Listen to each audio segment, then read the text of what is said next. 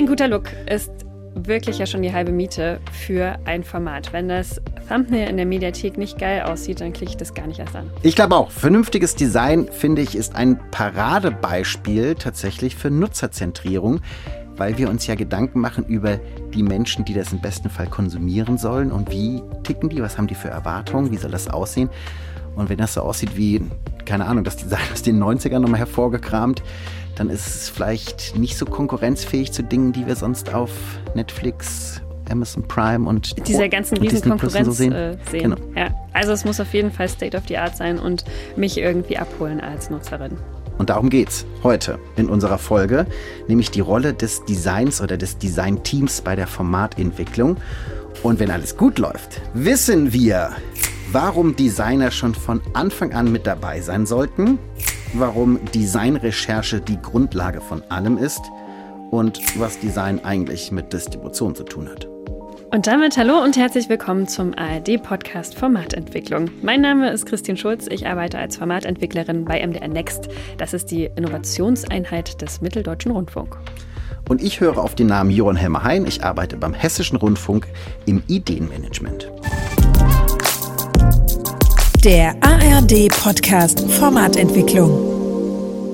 Immer wenn so eine Formatentwicklung losgeht, dann habe ich direkt tausend Bilder im Kopf. Man hat die Idee und dann explodiert das Hirn und ich würde das aber niemals auf Papier bringen können. Ich kann das, was in meinem Kopf ist, an Bildern einfach überhaupt nicht ähm, transportieren. Und es gibt ja auf den unterschiedlichen Ausspielwegen ganz unterschiedliche Ansprüche an die sogenannten Assets, also zum Beispiel an die Vorschaubilder oder Kanallogos oder whatever man da irgendwie so braucht. Und das sollte man bestmöglich auf dem Schirm haben von Anfang an und jemanden dabei haben, der sich damit oder die sich damit wirklich gut auskennt.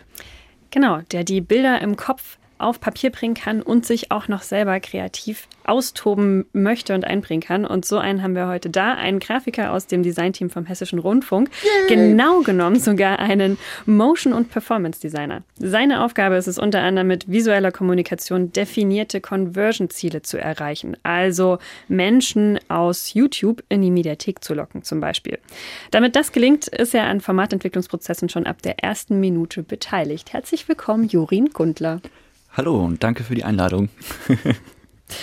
Welches Design hat dich denn zuletzt überzeugt und warum? Ähm, tja, das war ein Graffiti von einem Motel in Hamburg.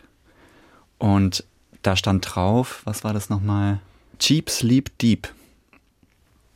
Cheap Sleep Deep? Genau. Da ging es quasi darum, das war Werbung dafür, für die Passanten, die vorbeigelaufen sind, dass man hier sehr billig, sehr gut schlafen kann in Hamburg. Und das war natürlich saugeil. Ne? Noch als Graffiti gewählt, ne? als Plattform, die Außenwand vom Motel selber. Das ist ganz cool gewählt gewesen. Sehr gut, das darf man ja dann auch nicht, darf man nicht drüber sprayen. Also Ausspielweg Außenwand. ja, können wir im HR ja vielleicht auch mal ausprobieren. Wir haben ja ein paar Wände. Wir können ein bisschen was rumsprühen nachher. Ähm, genau, in einem Punkt sind wir uns jetzt hier in der Runde wahrscheinlich ziemlich einig, nämlich dass es ganz, ganz sinnvoll ist, wenn ein Designteam schon ganz früh im Prozess mitkommt und sein Wissen und seine Expertise einbringt. Warum ist es denn aus deiner Sicht als Designer super wertvoll und auch absolut notwendig, von Anfang an dabei zu sein? Also früher war es ja so, du hast ein gewisses Angebot gehabt, das war sehr überschaubar und du konntest es quasi einfach durch die Fernsehzeitschrift, durch die, durch die Kinoplakate überschauen und einfach konsumieren wie du Lust hast. Heutzutage ist es so, dass das Angebot viel, viel größer ist als das, was du konsumieren kannst. Das heißt, es ist umso wichtiger, die Zielgruppe definiert zu fokussieren und halt auch in der Gestaltung sozusagen der Zielgruppe klarzumachen, was für ein Angebot steht eigentlich jetzt da vor dir.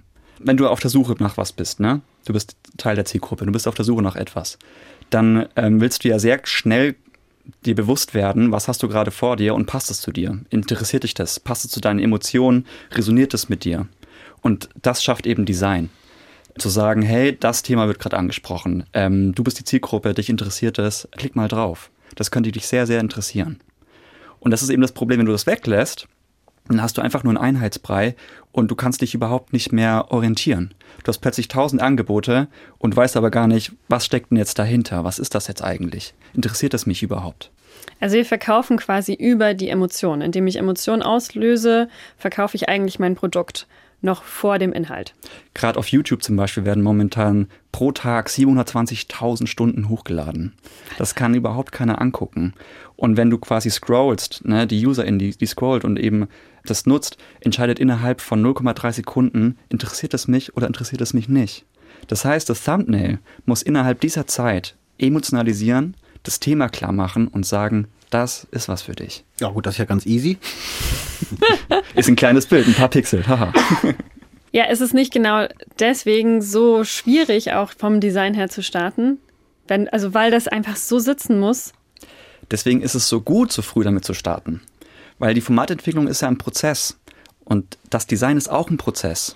Also bei uns ist es der Designprozess quasi, ja. Und auch da muss man sich ja herantasten und schauen, passt das zur Zielgruppe? Das muss man auch testen und schauen, funktioniert das, was man eigentlich damit erreichen möchte. Deswegen ist es gut, das frühzeitig, rechtzeitig mit reinzuholen, um auch sich selber zu reflektieren. Funktioniert das überhaupt, was ich davor habe? Also Design ist auch nicht nur ein Wegweiser für die, für die Zielgruppe selber, sondern auch fürs Produktteam. Weil du dadurch plötzlich siehst, Moment mal, dieses, dieses Bild, ähm, nee, ich habe es mir eigentlich ganz anders vorgestellt. Das ist überhaupt nicht das, was ich eigentlich wollte. Ne? Oder halt, ja, genau das ist es und das testen wir jetzt in unserer Testinggruppe und schau mal, wie das wirkt. Ja, genau, ihr spiegelt ja. uns ja eigentlich im Formatentwicklungsprozess. Ne? Designer sind eigentlich Berater von RedakteurInnen. Wir sagen es nicht niemandem. das ganze, das ganze, die ganze Grafik ist nur Beiwerk. Eigentlich haben wir die Fäden in der Hand. Eigentlich seid ihr Pädagogen. Ja, ich habe mir das schon gedacht. Das Gefühl habe ich gerade auch. Wenn ich jetzt aber als Grafiker noch nie so eine Formatentwicklung mitgemacht habe, sondern ich bin im Tagesgeschäft unterwegs, wie unterscheidet sich denn der Job dann als Designer in der Formatentwicklung von dem im, im klassischen Tagesgeschäft, ganz konkret? Man muss nutzerzentriert denken. Das ist der einzige Unterschied. Also, nee, natürlich nicht. Ähm, aber man muss nutzerzentriert denken, man muss die Plattform am besten kennen, man muss wissen, was das Ziel ist Ziele setzen ist immer ganz gut, sich selbst reflektieren können. Und man muss auch verstehen, was gerade in der Gruppe auch das Bedürfnis ist. Ja, wenn gerade über irgendwas diskutiert wird, ist es super hilfreich, wenn man sagt, hey, gib mir eine Stunde, ich visualisiere das für euch, dann haben wir eine Diskussionsgrundlage, dann können wir weitermachen. Zum Beispiel. Also einfach den Teamgedanken quasi, die Plattform kennen, zielgruppenorientiert denken können, ja, und sich des Ziels bewusst sein und ja so ein bisschen auch nicht so einen ganz klaren Auftrag zu haben und trotzdem quasi Ideen zu entwickeln. Also ich sage mal, wenn ich ein Template habe, wie ein Insta-Post auszusehen hat, dann kann ich das irgendwie jeden Tag mit jedem neuen Thema irgendwie reproduzieren. Aber wenn es ja gerade darum geht, eine neue Zielgruppe mit einem neuen Format anzusprechen, dann muss man, du hast ja eben gesagt, das ist ja ein Prozess. Da muss man sich dem ja auch so sukzessive peu à peu irgendwie mal nähern und mal austesten und dann den eigenen Geschmack noch außen vor lassen. So Tür auf, Geschmack raus, Tür wieder zu. So, es muss ja nicht mir gefallen, sondern den Menschen, die ich damit erreichen will. Aber also mal ganz ehrlich, das kriegt doch keiner von uns immer hin den eigenen Geschmack und die eigene Meinung außen vor zu lassen. Deswegen haben wir ja Jorin und seine Kolleginnen in der ARD. Die haben so einen Schalter im Hirn. Wird einfach ausgestellt. Ja, das können Designer eigentlich meistens ganz gut, tatsächlich. Also für andere gestalten wir sind ja keine Künstler, ja, sondern das ist ja immer noch ein Service, eben eine Dienstleistung für den Kunden, in dem Fall eben die FormatentwicklerInnen. Das darf man aber nicht das? laut sagen mit dem Dienstleistung, weil ich finde, dass wir auch mal so Zeiten hatten, wo das genau so gelebt wurde. GrafikerInnen oder Kameraleute sind so Dienstleister und die haben gefälligst das zu machen, was RedakteurInnen oder AutorInnen sagen. Man muss ja eben quasi von vornherein mit einbinden, weil dann das Produkt besser wird. Genau, das, das meine ich auch gar nicht, sondern eben diese Selbstlosigkeit, die eigentlich jeder im Team ja braucht, ist da eigentlich von vornherein so ein bisschen gelernt, würde ich behaupten. Siehst du, sind einfach doch Aber du würdest doch ja trotzdem nichts machen, was du richtig scheiße findest, oder? Also wenn es jetzt so ja. ganz, ha, nee. da, da, läuft doch der Stift gar nicht in die Richtung. Kommt drauf an. Wenn es jetzt um Trash-TV geht, ja, und es geht um die Zielgruppe, die eigentlich auch wirklich so richtig ein trashiges Format wollen, würde ich das machen. Also ich bin dann nicht die Zielgruppe, ja. Ich habe auch schon Formate entwickelt, wo ich nicht die Zielgruppe war. Aber ich wusste, dass das Design, was ich gerade entwickle, die Leute interessiert. Okay, wow. Richtig gut. Jetzt ist noch die Frage, woher wisst ihr das? Was die wollen? Mhm. Ja, das ist eine gute Frage. Ähm, wir sind allwissend. Ähm, das lernt man bei uns im Studium. Nee, ähm, wir starten immer mit einer Design Research. Das ist eigentlich nichts anderes als bei euch eine qualitative oder quantitative Umfeldrecherche. Und das machen wir eben auch. Wir recherchieren, welche Produkte gibt es mit ähnlicher Zielgruppe, welche Produkte gibt es mit gleichem Formatkern, wie ist die Zielplattform eigentlich aufgestellt, wie wird die so dargestellt, wo können wir uns da einreihen, welche Farben, welche Formen, welche Fonts werden genutzt, ähm, welche Design-Systematik wird da genutzt oder ist wichtig dafür. Immer mit dem Gedanken, was unser Ziel ist. Und das analysieren wir, weil wir natürlich mit unserem neuen Produkt uns genau da einreihen wollen und gleichzeitig hervorheben wollen. Das ist so das große Ziel. Und uns ist total wichtig, das im Team immer zu teilen damit jeder weiß, warum was wie aussieht oder warum wir was überhaupt vorschlagen. Es ist immer wichtig bei uns in der Formatentwicklung, dass Transparenz herrscht, dass wir in die gleiche Richtung steuern und jeder versteht, okay, aha, hm. die Farbe rot, weil XY. Vielleicht können wir einfach so eine Designrecherche mal an einem Beispiel durchgehen, an einem Format, was du ähm, gemacht hast, wo du in der Entwicklung beteiligt warst, um es ein bisschen greifbarer zu kriegen, auch um zu verstehen, warum das für die Distribution so wichtig ist. Ähm, ich habe ein Beispiel dafür, für so eine Designrecherche. Und zwar würde ich gerne auf das Beispiel Unser Baby eingehen. Warum? Weil es sehr klar ist. Es ist ein sehr kleines Produktversprechen.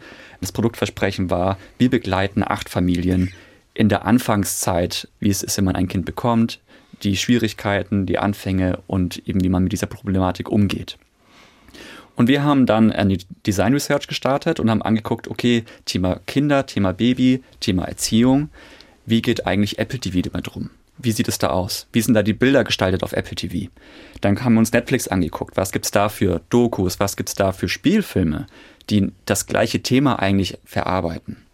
Dann natürlich haben wir auch geguckt, wie ist es in dem internen Kreis auf der ARD-Mediathek? Wie ist eigentlich dieses Thema schon präsent? Ist es überpräsent? Ist es unterpräsent? Wenn es überpräsent ist, wo ist unsere Lücke, wo ist unser USP, wo können wir reingehen, um nicht das Gleiche, was schon vorhanden ist, nochmal zu erzählen.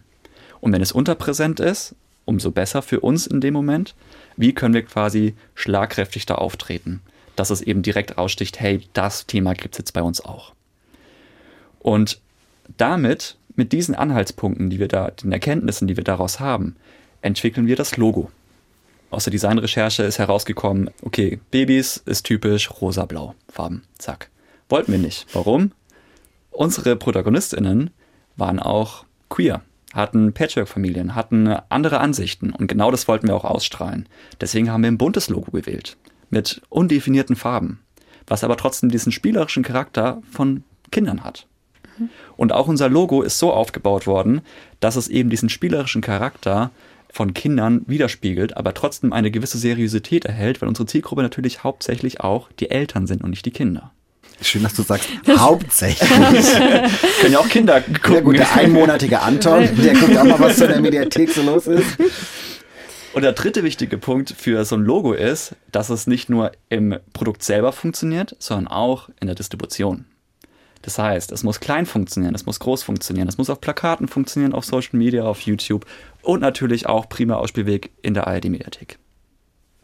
Und sowas wie den Titel muss ich auch am besten sofort begreifen. Der muss mir eigentlich direkt sagen, worum es geht. Ne? Genau, und deswegen versuchen wir auch in die Titelfindungsphase uns mit einzuklinken und sozusagen auch dort zu sagen, hey Leute, natürlich mit den ganzen SEO-ExpertInnen und den RedakteurInnen, wenn ihr fünf beste Vorschläge habt für so einen Titel, schickt ihn uns, wir visualisieren den euch.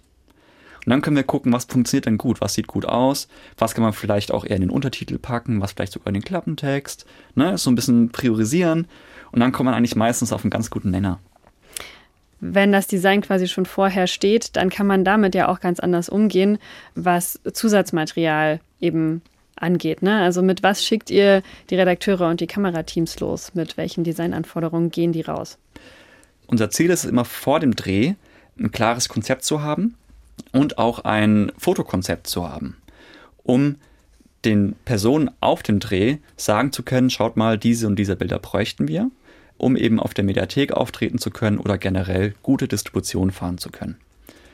Bei unser Baby war das nämlich zum Beispiel, die haben immer situativ gedreht. Ja, das war das Kamerakonzept. Das ist vollkommen logisch mhm. und super gut. Und dann haben wir gemeint, hey, wenn ihr so eine Situation habt und plötzlich spürt, so, das ist die Szene, ja, das Gefühl des Augenblicks quasi, da macht doch ein Foto von. Die ist sowieso meistens länger, also mit, mit Kleinkindern, ja. Kuscheln auf, auf der Couch zum Beispiel, ähm, spielen mit einem Kleinkind auf dem Boden, ähm, erste Erfahrung am Strand mit einem Kleinkind. Das sind ja längere Szenen. Filmt das, was ihr filmen wollt, und dann macht doch hinterher noch ein paar Fotos davon. Und die bekommen von uns ein Fotokonzept an die Hand, wo eben die Formatierung quasi vorgegeben ist. In dem Fall bitte nichts angeschnitten. Wir brauchen Raum für Logo, wir brauchen Raum, um daraus ein Plakat zu machen oder ein 16 zu 9 Bild oder die ganzen Assets für die Mediathek, weil das sind relativ viele Vorlagen mit relativ vielen Safe Areas. Genau, mit diesem Konzept, das geben wir Ihnen quasi als PDF zur Verfügung und Sie schauen dann eben, was davon machbar ist. Was auch noch lustig ist, ähm, Moneymaker zum Beispiel, selbes Ding, ja, Formatentwicklung, sieben LAAs zusammen. Wie kriegt man das bitte hin, unter einen Hut zu kehren, ja, dass alle vom selben sprechen? Da haben wir nach der Formatentwicklung einen Moodclip gebaut. Also einfach ein Trailer, komplett fiktiv ausgedacht, aber mit Design, mit äh, Dramaturgie drin, mit Erzählperspektive, damit eben jeder weiß, ah, das wollen wir produzieren, alles klar, verstehe, in die Richtung gehen wir. Und das Lustige ist, unsere Trailer heute sehen genauso aus wie der Moodclip. Das heißt, wir haben quasi ne, den Designprozess und generell die Formatentwicklung stringent durchgehalten. Ja, wie geil. Also erstmal gefällt mir ja total, dass das äh, mehrere äh, Landesrundfunkanstalten waren, die daran beteiligt sind und dass ihr es unter einen Hut gekriegt habt, ist ja eh der Wahnsinn. Und wenn das dann so entsteht, ne, dass jeder Trailer irgendwie so aussieht, wie eigentlich das, wir verdeutlichen uns das jetzt einfach mal, also das ist ja dann nur erstmal was Internes für euch gewesen, ne?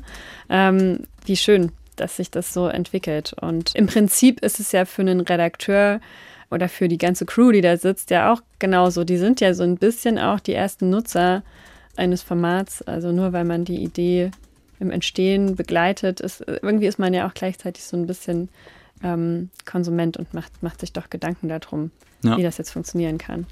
Wir hatten vorhin noch das Stichwort Conversion-Ziele. Also wie kriege ich jemanden von einer Plattform auf eine andere, mhm. zum Beispiel von YouTube in die ARD-Mediathek. Und ähm, da spielt Design und ja genau diese Distribution auch eine große Rolle. Aber wie erreiche ich das denn dann mit dem Design? Also warum ist das Design etwas, was mich dazu bringt, von einer Plattform auf die nächste zu gehen? Du hast ein Thumbnail. Ein Thumbnail ist das Schaufenster vom Ganzen, der erste Kontakt mit der Zielgruppe. Das muss quasi funktionieren, sonst ist eigentlich alles, hat, hat alles keinen Sinn gemacht. Aber auch am Ende ähm, Call to Action, das Logo, das muss quasi ansprechen und sagen, hey, okay, davon will ich mehr erfahren, da klicke ich jetzt drauf. Aber natürlich auch ein Zitatpost muss Interesse wecken, muss funktionieren auf ähm, der Plattform selber, wo ich sage, hey, da ich, möchte ich mehr drüber wissen. Und da gibt es natürlich verschiedene Verfahren, die wir mit unseren YouTube-KollegInnen zum Beispiel ähm, nutzen und testen.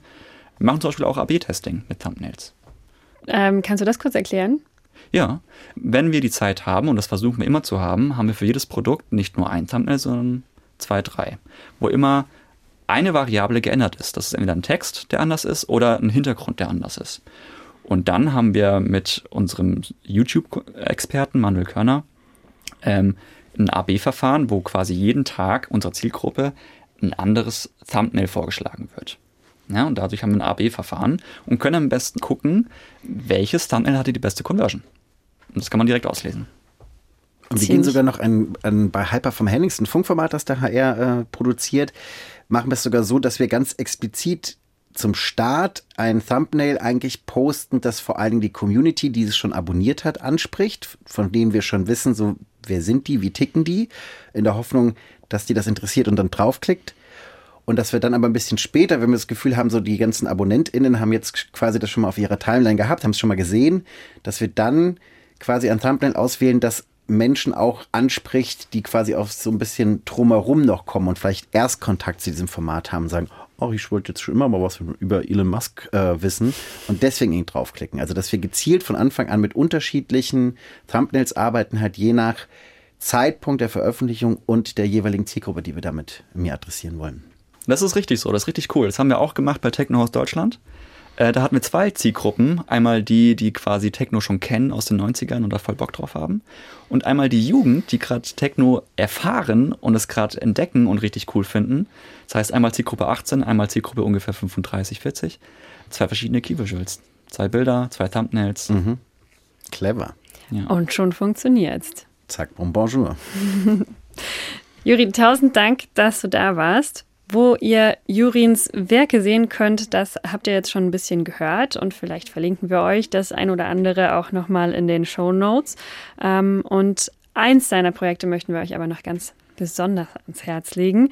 Das ist nämlich das ARD Playbook Formatentwicklung. Juhu. Dafür hat Jorin auch das Design gemacht. Yay. Genauso wie äh, Inga und Daniel an dieser Stelle nochmal vielen Dank dafür. Herzlichen Dank. Wie schön das ist, das könnt ihr euch angucken. Das verlinken wir euch in den Show Notes. Und ähm, Johann Helmer, du hast nicht nur für eloquente Kommentare zwischendurch gesorgt, sondern auch ein bisschen ähm, mitgeschrieben. Stimmt's? Meinst du dieses Klick, Klick, Klick, Klick, Klick, Klick, Klick? ja, genau, das meine ich. Das hat man immer dann gehört, wenn Jorin schlaue Sachen gesagt hat. Deswegen hat man es wahrscheinlich relativ häufig klicken gehört. Und ich habe versucht mal die drei Dinge, die er mir am Anfang der Folge als quasi Folgenversprechen aufgestellt haben, mir mal ein paar Notizen dazu gemacht, ob wir sie denn wirklich auch erfüllt haben. Hm. Ich fange mal an. Spannend. Die Frage war, warum sollten Designer eigentlich von Anfang an bei einer Formatentwicklung mit dabei sein? Und das ist eine Frage der Nutzerzentrierung, weil es natürlich darum geht, eben die Erwartung der Nutzenden zu erfüllen. Dafür muss ich aber wissen, welche Art von Design mögen die. Und gleichzeitig muss ich ja irgendwie Aufmerksamkeit erregen, weil, ihr wisst das, die Mediennutzung hat sich ein bisschen verändert, seit wir nicht nur drei Fernsehsender und zwei Radiosender haben, sondern gefühlt 12 Milliarden Angebote in diesem Internet.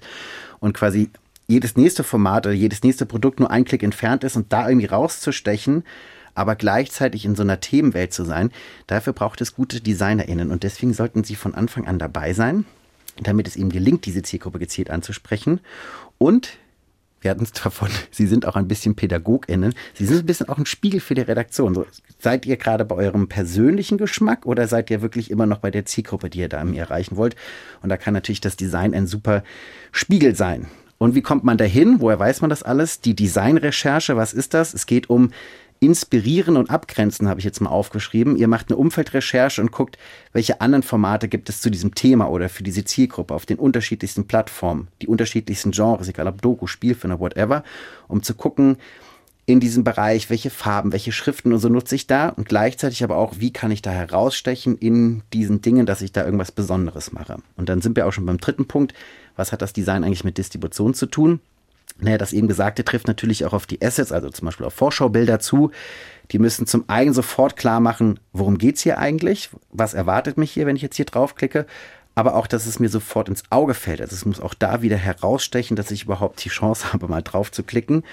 Und das Design muss natürlich für eine gute Distribution auf allen Ausspielwegen oder überall gut funktionieren. Das muss in groß, in klein, in quer, in Hochformat und so weiter und so fort funktionieren. Und deswegen beeinflusst quasi das Design die Distribution und die Distribution das Design und es muss irgendwie Hand in Hand gehen.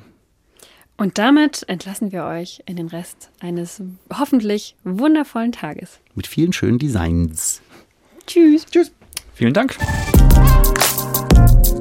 Der ARD Podcast Formatentwicklung.